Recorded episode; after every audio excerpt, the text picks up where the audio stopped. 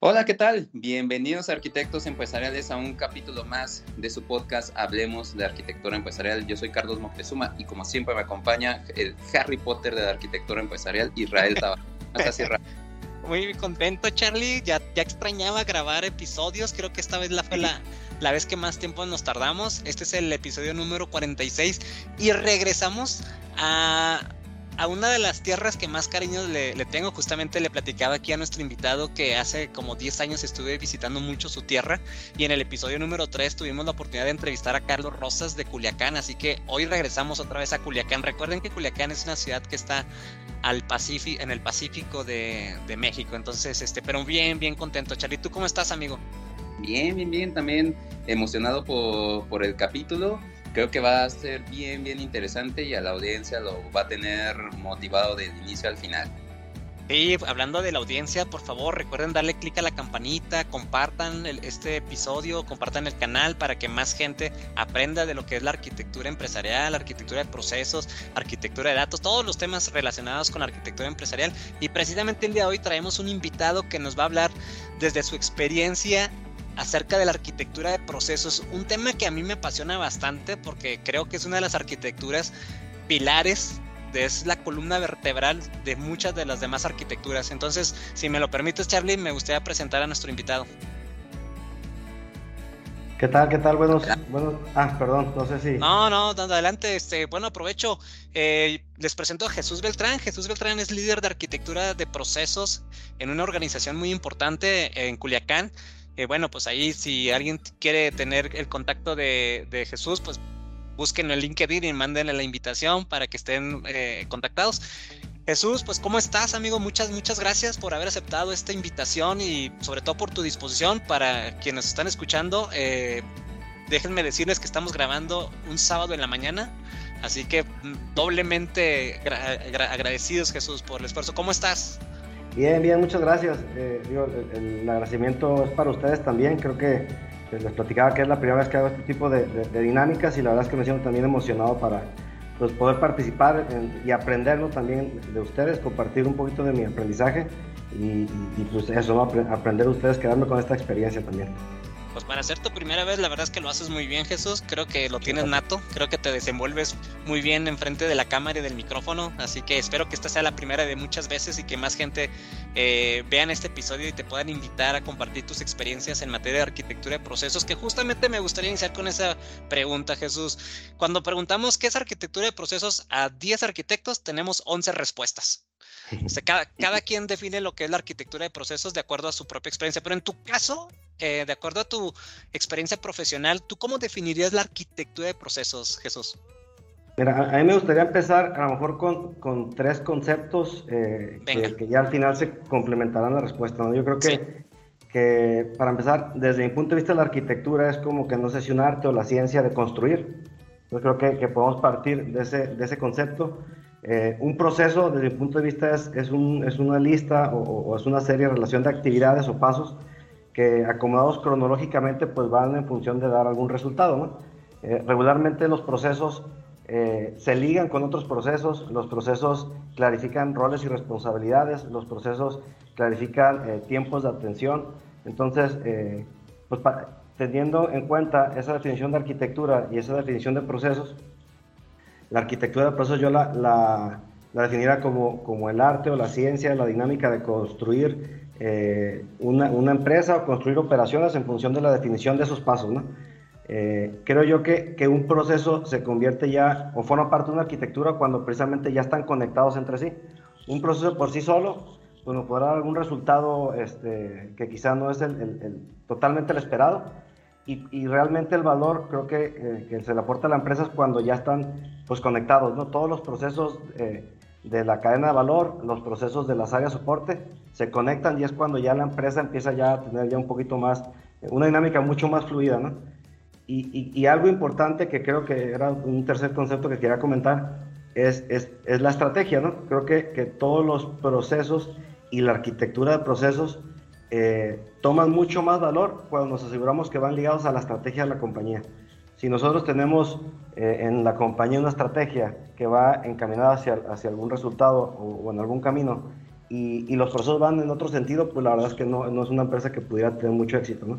Entonces creo que, que lo, lo, interesante de la arquitectura y de los procesos y de la arquitectura de procesos es poder ligar esos procesos y ese resultado que buscamos a, a cumplir la estrategia del negocio. ¿no?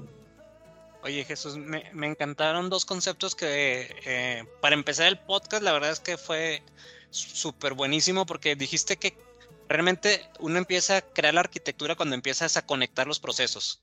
Sí, cuando empiezas a conectar las piezas y justamente es lo que hace la arquitectura, unir los puntos. Exacto. Empezar a relacionar los puntos. ¿Se acuerdan cuando en la primaria o en el kinder nos ponían un dibujito incompleto, pero nos ponían puros puntitos? Y entonces uno tenía que ir siguiendo los puntitos y al final te das cuenta, ah, es un, es un, es un caballo, es una carreta, lo que fuera, ¿no? Entonces me gustó porque efectivamente la arquitectura lo que hace es unir los puntos, ¿no? Empezar a conectar. Y entonces, si no conectas los puntos, realmente no estás haciendo arquitectura. Simplemente estás describiendo un proceso aislado, sin ninguna relación con ningún otro componente de la organización. Y el segundo concepto que me encantó que dijiste, que si bien es cierto que a veces lo obviamos, pero las organizaciones no lo hacen, es la alineación con la estrategia el relacionamiento de los procesos con los objetivos de la empresa tienen que estar súper alineados, porque como bien dijiste, si no después se hacen esfuerzos muy departamentales, esfuerzos muy aislados que no tienen relación. Entonces, este, no, digo, te digo que para, para iniciar el podcast pues, empezamos muy bien. Charlie, ¿querías comentar algo, amigo? Sí, eh, es que a mí también me gustó porque pues siempre estamos diciendo aquí la comunicación, ¿no? Creo que en varios episodios hemos dicho comuníquenlo, este, díganlo, no se lo queden, y creo que eso es la magia también de los procesos, ¿no? La comunicación para que no se quede esto pues en un solo departamento, en una sola voz, en un solo diagrama, y, este, y eso, y eso la verdad me gustó mucho, Jesús. Este, lo cual me hace pensar en la siguiente pregunta. ¿Cómo arrancas un ejercicio de esta índole? ¿Te buscas aliados? ¿Empiezas este, desde tu departamento? ¿Empiezas directamente a decir, bueno, pues ya, ya conozco la estrategia que a lo mejor está en la visión y la misión, ya sé más o menos por dónde arrancar, empiezo a documentar por acá o te vas ahí con un amigo. ¿Cómo le haces para arrancar un proyecto de, arquitectura de procesos, Jesús? Mira, yo, yo en, mi experiencia creo que dependerá mucho de la situación o la madurez que esté viviendo la empresa, ¿no? Yo creo que, por ejemplo, si estamos en un lugar en donde pues no hay para nada documentación, pues parte de, como tú decías, entendiendo la estrategia y una vez que la, estrategia está definida, identificar esos procesos clave, ¿no? Que pudiera ser a lo mejor el proceso de compras, el proceso de pago a proveedores, todos los procesos de la cadena de valor que me garantizan la continuidad operativa y en función de eso, pues definir proyectos. Dentro de mi roadmap de, de proyectos vamos definiendo la documentación y la definición del deber ser de esos procesos clave del negocio, ¿no? Eh, empezamos con, con una, a lo mejor una sesión kickoff, eh, hacemos un registro de interesados, eh, vamos definiendo responsabilidades para cada uno de los integrantes del equipo del proyecto y obviamente importantísimo como en todos los proyectos es que realmente el patrocinador del proyecto pues compre la idea, ¿no? Si, si él realmente no está convencido, pues el proyecto va a tener poca probabilidad de éxito. Entonces, una vez que ya estamos todos alineados a la estrategia, que ya todos entendemos el valor de poder documentar el deber ser de esos procesos clave y conectarlos con el resto de los procesos soporte. Entonces, pues, ya básicamente es apoyado por alguna de las metodologías como PMI, alguna metodología ágil, a lo mejor este, tropicalizada al tema procesal, ya pudiéramos empezar a, documentar, a hacer levantamiento, a lo mejor una CIS primero, identificar eh, cómo sucede actualmente, eh, identificar eh, esas asimetrías que actualmente suceden dentro de ese proceso informal involucrar a todos los, a todos, bueno, valga la redundancia, los involucrados para que aporten su punto de vista. A lo mejor habrá eh, un gerente que vea el proceso de alguna manera y nos da alguna, alguna experiencia clave. A lo mejor la parte operativa también tiene mucho aprendizaje eh, y que nos puede complementar muy bien ese, esa conversión de la CIS al 2B. Entonces, básicamente es desarrollando ese proyecto con esas diferentes etapas, desde el análisis, eh, documentación, diseño del, del flujo y, como tú decías, bien importante, una vez que ya en el escritorio eh, diseñamos algo que parece que va a funcionar, irnos al piso, probarlo, confirmar esa funcionalidad y una vez que se confirmó, pues ya habilitar y comunicar dentro de la compañía esa parte, ¿no? Y creo que algo importante ya para, para cerrar este punto es que muchas veces uno de los retos importantes de la compañía es romper la inercia, ¿no? Entonces es trabajar desde la gestión del cambio pero también esos puntos importantes de control que definimos en el proceso, hacerlos auditables para asegurar que tengan consistencia a lo largo del tiempo. Oye, este, les cuento una anécdota rápidamente que está relacionado con lo que acabas de decir, Jesús. Ayer mi hermano de que vive en Monterrey me habló para decirme, oye, ¿sabes qué? Ya acepté la oferta de trabajo que me hizo esta otra empresa. Digo, oye, pues qué bueno, ¿y cómo estuvo la entrevista? ¿Cómo estuvo el proceso? Y me dice, pues una de las cosas que me preguntaron es, ¿qué es lo primero que haría una vez que ingrese a la empresa? Él es ingeniero mecatrónico y trabajó por muchos años en una refresquera en el departamento de procesos, precisamente, igual. ¿sí? Entonces lo contratan en esta empresa de logística y lo que les dijo mi hermano cuando estaba en la entrevista, le dijo, bueno, pues lo primero que tengo que hacer es vivir los procesos. O sea, tengo que ir a piso, tengo que ir a recorrer el proceso con literalmente con los repartidores, con la gente de ventas y demás. Y a partir de ahí ya puedo empezar a tomar decisiones de qué podemos mejorar, qué podemos hacer. Dice, de simple vista tengo algunas ideas, pero no hay como poder vivir el proceso, ¿no? Justamente eh, poder introducirme a la operación, irme al piso, como bien dijiste tú, y ver cómo fluye la información, cómo fluyen los, los, pasos, ¿no? Oye Jesús, y en tu experiencia, porque dijiste algo bien importante, si no hay patrocinio, no hay cosa que mueva esto, estos proyectos. ¿Cuál crees en tu experiencia que sean los principales retos que como arquitectos de procesos vivimos? ¿Es un tema cultural todavía o eso ya lo, la gente lo asimila que es importante en los procesos? Tal vez es un tema de presupuesto, es un tema de tiempo, es un tema de recursos. ¿Cuáles son los retos a los que tú te enfrentas normalmente como arquitecto de procesos? Mira, yo, creo que algo importante es eso que tú comentabas, tema cultural, y, y sucede en muchas de las compañías en donde he colaborado en donde se ve que la mejora continua o el área de procesos, más bien, se ve la mejor, al final, cuando hablamos de procesos, pues hablamos de mejora continua, ¿no? La intención es ir mejorando los procesos de manera continua y la operación. Entonces, muchas de las compañías ven a la mejora continua como un área. pues ahí están 5, 10, 15 ingenieros, están ahí encerrados, de repente bajan al piso, están con sus flujos, y eso es de ellos y yo me dedico a operar. Entonces creo que uno de los retos importantes es que la compañía eh, conceptualiza la mejora continua como una cultura que debe estar dentro de su ADN, no como un área. Entonces creo que en la medida en la que, en la que las compañías adopten eso, que es algo que sucede en la Nissan, sucede, en Toyota, que cada uno de los colaboradores al año da dos propuestas de mejora, y, y, pues imagínense, si son mil, dos mil, tres mil personas y cada una da dos propuestas de mejora, pues por eso las compañías automotrices japonesas están donde están. Entonces creo que ese, es un reto, el, cómo por medio de culturizar a la compañía en función de la mejora continua, o, que vayan enfocados a esa cultura de mejora continua, poder romper un poquito la inercia de trabajar con procesos informales, de trabajar en función de, del conocimiento de una persona y no en función de un estándar. Eh, se, facilita esa gestión del cambio porque las personas identifican el valor que tiene estandarizar los procesos. Entonces, es, creo que es uno de, las, de, los retos importantes ¿no? que, que, que he vivido. ¿Y, cómo llegas con las partes interesadas? ¿Llegas con un roadmap? ¿Llegas con, a lo mejor, con un listado de beneficios? ¿Cómo, le haces esa, esa, interacción? Te lo platico porque este, últimamente nos han preguntado mucho eso de que, oye, es que yo confío en los procesos, sé que, que necesitamos hacer mejora continua, pero luego me da miedo llegar con, pues, con los jefes, ¿no? Porque este, confiamos y decimos, no, ya, ya tengo todo, se lo platico a casi hasta mi vecino y me sale perfecto, pero llego con el patrón y se me olvida todo, ¿no? Entonces, ¿cómo le haces ahí como para llegar con estas personas este, súper importantes? Y regálanos por favor tu receta secreta para que pues, la audiencia pueda saber más o menos cómo, cómo llegar con estas personas.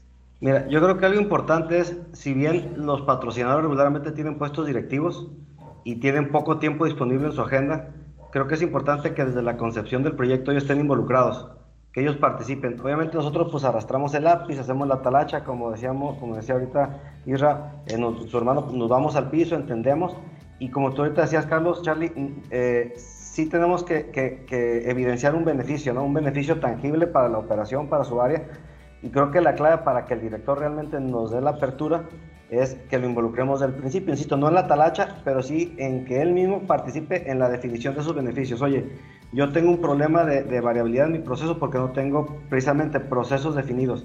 Bueno, tu operación de almacenes, el, director de almacenes, ¿no? Oye, si, si, actualmente tienes faltantes o venta perdida o tienes, eh, por no sé, 100 mil, 200 mil pesos, pues por medio de este proyecto y estandarizando cómo tu operación da entradas al almacén, cómo eh, se genera el picking, cómo vamos almacenando los productos en, el diferente, o sea, con, orden, con 5 S, cómo hay este, listas de validación al momento de cargar el producto o entregárselo al cliente, o sea, todos esos puntos de control, pues ahí el beneficio tangible es que si ahorita tienes faltantes de 200 mil pesos al mes por esos descontroles, en 5 o 6 meses que dure el proyecto o el tiempo que sea, pues yo te voy a ahorrar ese dinero, ¿no? Entonces, si le es una persona que le vas a dar 200 mil, bueno, a la empresa, pues a la operación 200 mil pesos al mes, pues seguramente te va a decir que sí, ¿no? Y es que es algo que nosotros hemos estado promulgando y promoviendo los últimos años, de que todos los esfuerzos que nosotros hacemos desde nuestra trinchera como arquitectos tiene que dar beneficios al negocio. O sea, tiene que dar beneficios tangibles a la operación. Esa es la mejor forma en la que podemos crear aliados, convencer a las personas. Y, tú dijiste algo que para mí también es, bien importante, ¿no? Este, el director tiene que ser partícipe desde el principio. O sea, él tiene que estar convencido, si bien es cierto, como bien dijiste, él no va a arrastrar el lápiz o no va a ir al piso, pero él tiene que tener la visión y ese, ese es parte de nuestro trabajo, ¿no? Poder llevarlo hasta allá. Y una de las cosas que los directores eh, le tienen más temor es a la incertidumbre al hecho de no saber qué va a pasar y los procesos te dan esa certeza, los procesos te ayudan a eliminar la incertidumbre y que sea más eh, predecible lo que va a pasar. Porque si todos mundos tenemos ese marco de referencia, pues ya sabemos lo que va a pasar. O sea, si empiezas en A vas a terminar en, en X o en Z. Entonces un director que no tiene esa certidumbre, más bien que está lleno de incertidumbres, si tú le dices, con este proceso te vamos a ayudar a esto, esto, beneficios, beneficios, por ahí está. Oye Jesús, tú dijiste hace un par de preguntas atrás, agilismo. Eh, en tu experiencia, ¿has hecho esa relación de la arquitectura con procesos con metodologías agilistas? ¿Has, has hecho ese relacionamiento o, o estás en vía. Te lo comento porque justamente en el episodio anterior, antes que el tuyo con Cristina, hablábamos de la arquitectura empresarial eh, ágil. O sea, que, ya no sea e, esa práctica que de pronto podría ser un poco eh, tortuosa o pesada. No sé si en tu caso has tratado de combinar la arquitectura de procesos con prácticas de agilismo. Mira, lo, lo que me ha tocado desde hace como unos cinco años vivir es que, por ejemplo, mayormente se dan las empresas familiares, ¿no? Hay una persona súper capaz que en función de su esfuerzo y su, inteligencia crea una empresa de cero a hacer una empresa grande, ¿no? Ya no solamente un changarro, sino una empresa grande. De repente, eh, pues llegan los hijos que a lo mejor no tienen el mismo empuje, que o a lo mejor sí, pero no saben cómo hacerlo. Y, y de repente, cuando empiezan ya a trabajar eh, o a pensar en procesos, piensan que entre más controles les pongas, pues el proceso es mejor. Entonces, eh, eh, algo que yo me he dado cuenta es como un efecto que a lo mejor lo puedo llamar péndulo, ¿no? Primero, pues no tiene nada de control y después nos vamos hasta el otro extremo y queremos poner muchos controles en el proceso y eso burocratiza, ¿no? Muchas veces. Entonces, eso hablando de la implementación ya en la operación, ¿no?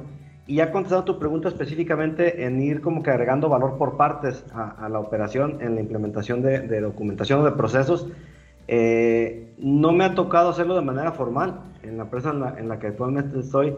Eh, antes hacíamos, vamos a suponer, vamos a, documentar cinco procesos, cinco operaciones, hacíamos el análisis de las cinco y después diseñamos y documentamos las cinco. Ahorita lo que estamos eh, intentando hacer, estamos probando, creo que medianamente nos ha funcionado, hace falta ajustar ciertas cosas, es, bueno, vamos entregando un, le llamamos subproceso, y, ahorita entramos en el tema, si les parece, de los diferentes niveles de desagregación de la información.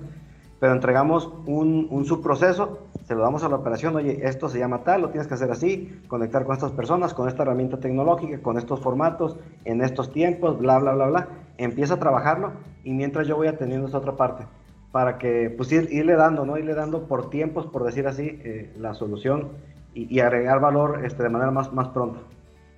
Correcto. Y, me gustaría, siguiendo este, este hilo que acabas de proponer, Jesús, súper interesante de los niveles de profundidad de, los procesos, pero me gustaría amarrar esa pregunta con, la siguiente.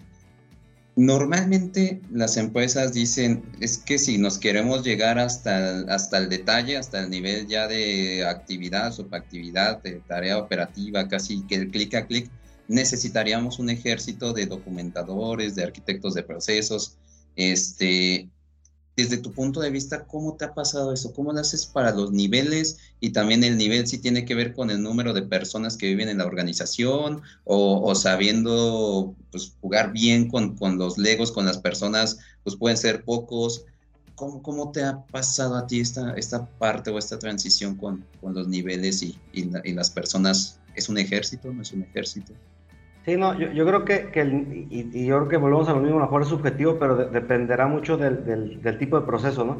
Si por ejemplo hablamos de una, voy a poner otra vez el ejemplo de las automotrices, eh, cuando estás en una línea de producción, pues debe ser documentación muy precisa porque es un tipo de tuerca, un tipo de tornillo, con tanto torque. Entonces, es documentación bien específica, bien específica, y para esa operación operativa, es lo, valga la redundancia, es lo que se necesita, ¿no? Habrá a lo mejor operaciones más administrativas, con un nivel de detalle o, un nivel de exigencia menor, en donde sí podemos definir un proceso con un nivel un poquito más laxo, más general, y si eso es suficiente para que la operación cumpla con calidad con, su, con el resultado entregable que tiene que dar, pues creo que, que, hasta ahí queda, ¿no? Entonces creo que no hay como una regla escrita de que así es blanco o negro, sino va dependiendo de la necesidad operativa. Sí, coincido que depende mucho del giro de la empresa y del nivel de precisión que se requiera, porque si estás en un laboratorio donde una gotita más puedes poner en riesgo la salud de muchas personas este, por no seguir el procedimiento, pues ahí sí, claramente eh, el nivel de precisión que se requiere es mucho más alto que tal vez otra industria que no, no requiera ese nivel de detalle, ¿no? Entonces coincido contigo. Yo me acuerdo que en Monterrey un retail nos decía, es que yo necesito documentar hasta cómo agarrar la sierra donde cortan la carne, porque si se me accidenta un carnicero, o sea, el escándalo y el riesgo reputacional, entonces yo sí necesito saber hasta ese nivel de detalle. Este, oye, Jesús, y en tu experiencia, que en todos estos años que, que has trabajado, eh, ¿Cuál, cuál sería la, la posición o en, dónde debería estar el Departamento de Arquitectura de Procesos? ¿En tecnología? ¿En finanzas? ¿A quién le debería de reportar en tu experiencia? ¿Al director general de pronto? ¿Al director de tecnología? ¿Qué, ¿Dónde crees que debería estar posicionado un, departamento de arquitectura de procesos para tener como ese, esa enjundia o tener ese, ese empowerment dentro de la organización? Pues mira, mi opinión personal es que debería existir como una dirección dentro de la empresa que se encargue de la transformación. O sea, que, tecnología y proceso siempre van de la mano, ¿no? Al final, eh, si empezamos con la estrategia, como decíamos, definimos procesos, ya los de diferente madurez, y por medio de la tecnología, pues aceleramos ese, ese crecimiento, ¿no? Damos ese empuje, somos, eh, ponemos los candaditos operativos mucho más fácil. Entonces, sí creo que debería haber como un director de transformación en donde esté toda el área de tecnología y el área de mejora continua, el área de apoyo de mejora continua y regreso a lo mismo, que todas las direcciones en toda la empresa tengan en, su ADN, en su cultura, eso, ¿no? El, pensamiento basado en procesos, mejora continua, etcétera. Pero contando de manera muy concreta, sí creo que es como una dirección que quizá le reporte al, pues, al director general, eh, eh, pero sí eh, basada en toda la transformación de la empresa, ¿no? Tecnología y procesos. Ahorita, antes de que Charlie continúe con la siguiente pregunta, este, tengo un amigo que es director general de un hospital y en una cena me conversaba. Él, él sabe más o menos a lo que me dedico, pero lo hablábamos antes de que grabáramos, ¿no? No todos nuestros amigos como que entienden bien cuando les dices, es que la arquitectura, ah, entonces construyes casas. No, esto es arquitectura. Total, de que este amigo, que es director general de un hospital aquí en la Ciudad de México, me decía, este, hoy es que traigo muchas broncas, fíjate que me he dado cuenta que hay muchos cuellos de botella en, eh, el hospital, sobre todo en el sistema de facturación y demás, y, y ya contraté a una chica que me va a ayudar a estandarizar y documentar todos los procesos de negocios, y es director general, no de un hospital chiquitito, es, grande, y me dice, este, y ya le dije, tú te sientas aquí en mi oficina, me reportas a mí, los avances y me dices quién no te quiere compartir la información. Entonces dije, ese es el nivel de compromiso que un director general debería de tener en materia de procesos, ¿no? O sea, a ese grado, decir, me reportas a mí y me dices quién no te está pasando la información.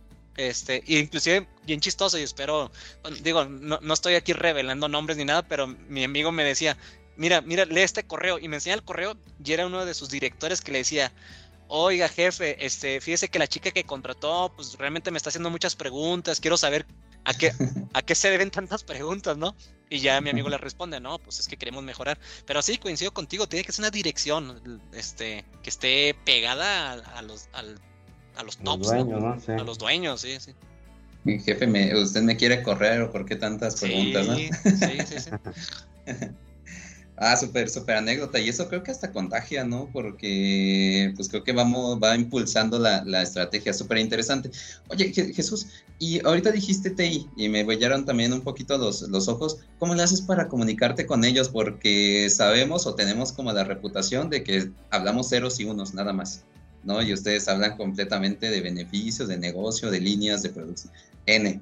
¿Cómo le haces para, para comunicarte este, con, ellos? Vuelvo a lo mismo, este, a lo mejor con beneficios, o llegas con la maqueta de, este, yo sé que ustedes hablan con ceros y unos, queremos hacer esto, este, y qué tan difícil ha sido trabajar con ellos, o simplemente es un mito y ya también la gente de TI ya habla de negocio yo creo que cada, cada, vez sí va cambiando un poquito más eso. Creo que cada vez más el, el, perfil del consultor es como algo más integral, no solamente procesos, no solamente tecnología, sino se va generando ya esta sinergia, ¿no? Eh, todavía, como tú dices, tenemos a lo mejor como que fallas en la comunicación. Y algo que, que, que me ha servido, o creo que me ha servido, es que desde el principio también del proyecto ellos estén involucrados, ¿no? Y que de repente si yo tengo una pregunta, pues ellos lo, sepan resolver y nosotros también explicarles a lo mejor cierta metodología que quizá ellos desconocen, ¿no? Y, creo que hay, hay lenguaje, como tú dices, sí, muy técnico específico de cada especialidad, pero también hay lenguaje común. Entonces es pues básicamente apoyarnos de, ese, de esas similitudes. Al final, si tú le dices a, si tú le dices a, a, lo mejor a, alguien en el sistema, oye, necesito que a lo mejor el beneficio, él no necesariamente lo ve en, en las finanzas, pero a lo mejor sí en la eficiente, hacer el proceso más eficiente, pues no quitarle pasos. Entonces creo que es como empatar los lenguajes en un mismo beneficio, que a lo mejor uno lo dice, voy a poner un ejemplo bien tonto, en inglés y otro en italiano, pero al final estamos hablando de la misma cosa, ¿no? Entonces creo que ese pudiera ser como el reto, aprender a traducir la parte técnica de ellos, la parte técnica de nosotros, al principio del proyecto homologar ese lenguaje y ya a partir de ahí pues trabajarlo en conjunto. Eh, me encantó que dijiste que ya el mercado demanda personas que sean multifacéticas, ¿no? Que no solamente hablen de negocios, sino que también de tecnología y viceversa, sino que ya seamos más versátiles, ¿no? O sea, que ya no nos encasillemos solamente en ceros y unos como anteriormente lo hacíamos, me incluyo en ese grupo, sino que ahora ya las industrias buscan personas que tengan esa facilidad de comunicación entre los diferentes departamentos y que puedan adaptar ese, capacidad de adaptación, ¿no? De poder adaptarte. Si estoy con alguien de tecnología, pues obviamente trato de adaptarme. Si estoy con el director general, trato de adaptarme, etcétera. Jesús, pues mira, eh, se nos fue rapidísimo el tiempo, como te había prometido, esto se va volando y era una conversación amena, tranquila, entre tres amigos que les encanta eh, la arquitectura de procesos, pero eh, me voy a tener que hacer un alto y regresarme como dos preguntas antes, porque cuando estamos hablando de los niveles de profundidad que dijimos que dependía de la industria, me quedé pensando en tu experiencia ¿cuál consideras que es el número de amplitud de un, de un, procedimiento o proceso? Es decir, de profundidad depende de la industria, pero de amplitud estamos hablando que debería tener una representación de 20 cajas, 30, 15, 5, una tarea, lo cual se me haría un poco ilógico que un procedimiento tuviera una tarea nada más. En tu experiencia, ¿cuál es el número aproximado que una persona eh, de operación eh, podría captar o entender? Mira, yo creo que lo, voy a llamar así, a lo mejor el, proceso macro, pues son, a lo mejor dice la cadena de valor, que es como logística interna, este, logística externa, los procesos productivos y servicio al cliente, ¿no? A lo mejor esa es la cadena de valor fuerte. Y abajo están las, los procesos soporte. Ese macro, pues son seis cajitas que van acomodadas, pues así como lo mencioné, ¿no? Después a lo mejor otro nivel es un nivel proceso, que ya a lo mejor es específicamente un departamento y ahí a lo mejor estamos hablando de yo creo que no más de 10 cajas, 10 cajas se me hacía mucho, a lo mejor 5 o 6 pudiera ser algo, algo correcto desde mi punto de vista. Y a lo mejor hay un nivel más abajo que es el subproceso. En el subproceso ya a lo mejor empezamos a meter un poquito más de detalle y quizá pudiéramos estar hablando de 10, 20 cajas. Eh, y ya a nivel procedimiento, que desde mi punto de vista es el, el, nivel más, más detallado de, de, los flujos, pues ya a lo mejor yo te diría, a lo mejor no, digo, 20 se me hace también todavía a lo mejor mucho, pero, pero a lo mejor, no sé, 20, 25, 30 máximo, ¿no? O sea, al final creo que, que sí tenemos que, que, reducir más. voy a refrasear y te voy a decir proceso 5, 6, tu proceso 10, 12 y procedimiento 20, 22. De acuerdo. Sí, creo que es el estándar que hemos escuchado. Okay. Entendidísimo. Pues Jesús, como dice Irra, se nos acabó el tiempo, la verdad. Ah, yo no volteé a ver el reloj hasta ahorita. se me fue bien, bien padre, explica súper bien. Este, y Pues esta, esta última nos gusta llamarlo como mensaje de paso, micrófono abierto. Este, te cedemos aquí el, el, pase, algo que le quieras transmitir a la audiencia, a las personas que están iniciando, a los expertos que también nos escuchan. Este, ¿Nos puedes regalar algunas palabras, por favor, Jesús? Sí, mira, yo creo que, que la mejora, digo, ahorita hablamos en un ámbito laboral, ¿no? Pero, pero creo que la mejora continua, eh, pues también es importante, es bonito llevarla en, lo personal. O sea, yo siempre he pensado que, que la, eh, lo personal y profesional van bien ligados, ¿no? Si yo genero habilidades en el ámbito personal, pues se van a ver reflejadas en, en laboral y al revés. Entonces yo creo que aquí el mensaje para todas esas, como tienes Charlie al principio, aquellas personas que están en la prepa y no saben qué estudiar, que a lo mejor están en un tronco común y todavía no se deciden, o que ya tienen 60 años pero quieren estudiar, pues creo que es... También. Métanle a la ingeniería, métanle a, obviamente que les apasione, pero métanle a, esas carreras y háganlo de manera consciente. O no como que, ah, voy a ser ingeniero porque mi papá es ingeniero y ya saben, sino que encuentren lo bonito, apliquen lo personal en lo profesional y viceversa eh, y en la medida en la que eso suceda, que la mejora continua sea parte de nuestra vida, creo que pues vamos a tener, se va a escuchar muy romántico, pero vamos a tener un mejor país, mejor vida y mejor mundo, ¿no? No, completamente de acuerdo contigo, Jesús. Además, somos personas integrales, no es como que eh, seamos unos en la empresa y otros en, las, en la casa. Es la misma persona y entonces lo que, lo que aprendes en la casa te lo llevas a la empresa y viceversa. Los valores los mantenemos en dentro de toda nuestra vida, independientemente de donde nos encontremos. Entonces, coincido completamente contigo. Charlie, pues nos vamos, amigo. Nos vamos, pues estuvimos con Jesús Iván Beltrán disfrutando de este capítulo de arquitectura de procesos. Espero que lo hayan disfrutado tanto como nosotros. Este, arquitectos empresariales, ya saben, por favor, nos ayuda muchísimo que nos regalen un comentario, un like, este, que lo compartan. Este, ahorita ya Jesús nos comentaba de cómo llegar con los stakeholders. Comparte a lo mejor este video y esto, si de repente les da miedo, a lo mejor mandándole el video ya lo suavizan. no sé, pueden buscar ahí ciertas estrategias. En verdad, nuevamente Jesús, muchas gracias por acompañarnos. No se olviden compartir y nos vemos en el próximo capítulo de Arquitectos. Que estén muy bien, buen fin de semana. Gracias. hablemos de arquitectura empresarial. Cuídense mucho. Bye bye.